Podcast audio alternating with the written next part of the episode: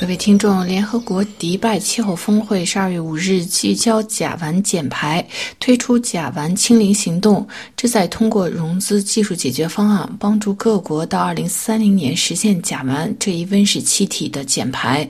中美两国在迪拜举行甲烷和非二氧化碳温室气体峰会，中国气候特使谢振华和美国气候问题特使克里就落实美中声明、甲烷减排、国际合作等重要议题。进行进一步的讨论，承诺二零三零年甲烷减排比二零二零年高百分之三十。中国和美国这两个世界最大的温室气体排放国，其排放的温室气体占全球所有温室气体排放量的百分之四十。克里表示，要在本次气候峰会上共同努力，才能有成效，这决定气候峰会的成功。克里表示，美国已经采取重大措施抑制甲烷的排放。此前，美国环境署决定。定将采取措施，对石油天然气产业的甲烷排放制定新标准，要对油井、天然气压缩站等甲烷泄漏进行全面的监测，并宣布具体的减排甲烷路线图。要从二零二四年到二零三零年，甲烷减排五千八百万吨。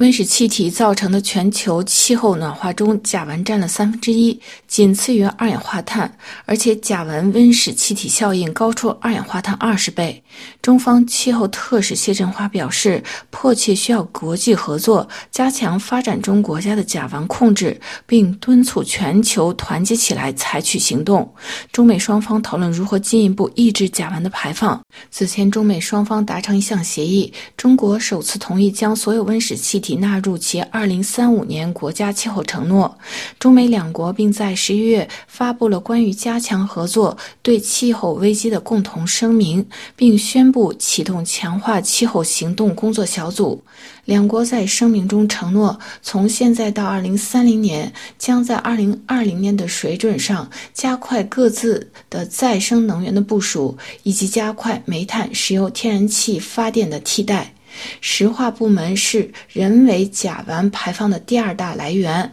排在第一的是农业生产散发的甲烷，排放量为百分之六十，其中大部分来自牲畜。不过，甲烷相对容易降解，成本也不高。目前有一百五十多个国家在格拉斯哥第二十六届气候峰会上参加了联合国倡议的减排甲烷协议，有美国和工业发达国家和五十多个重要的石油天然气公司参加。但是，甲烷排放量高的中国和印度尚未宣布加入。另外，中美两国本次积极参加巴黎协定首次进行的全球减排盘点。就是联合国对缔约方减排的力度落实和合作进行首次检查，看是否符合巴黎协定控制气温升高的目标，即将全球平均气温上升努力限制在比工业化前高出1.5摄氏度之内。另外，中国副总理丁兆湘在迪拜气候峰会上呼吁，要共同促进和平正义，推动落实气候资金，特别是发达国家应该加大对发展中国家的资金、技术、能源方面的支持。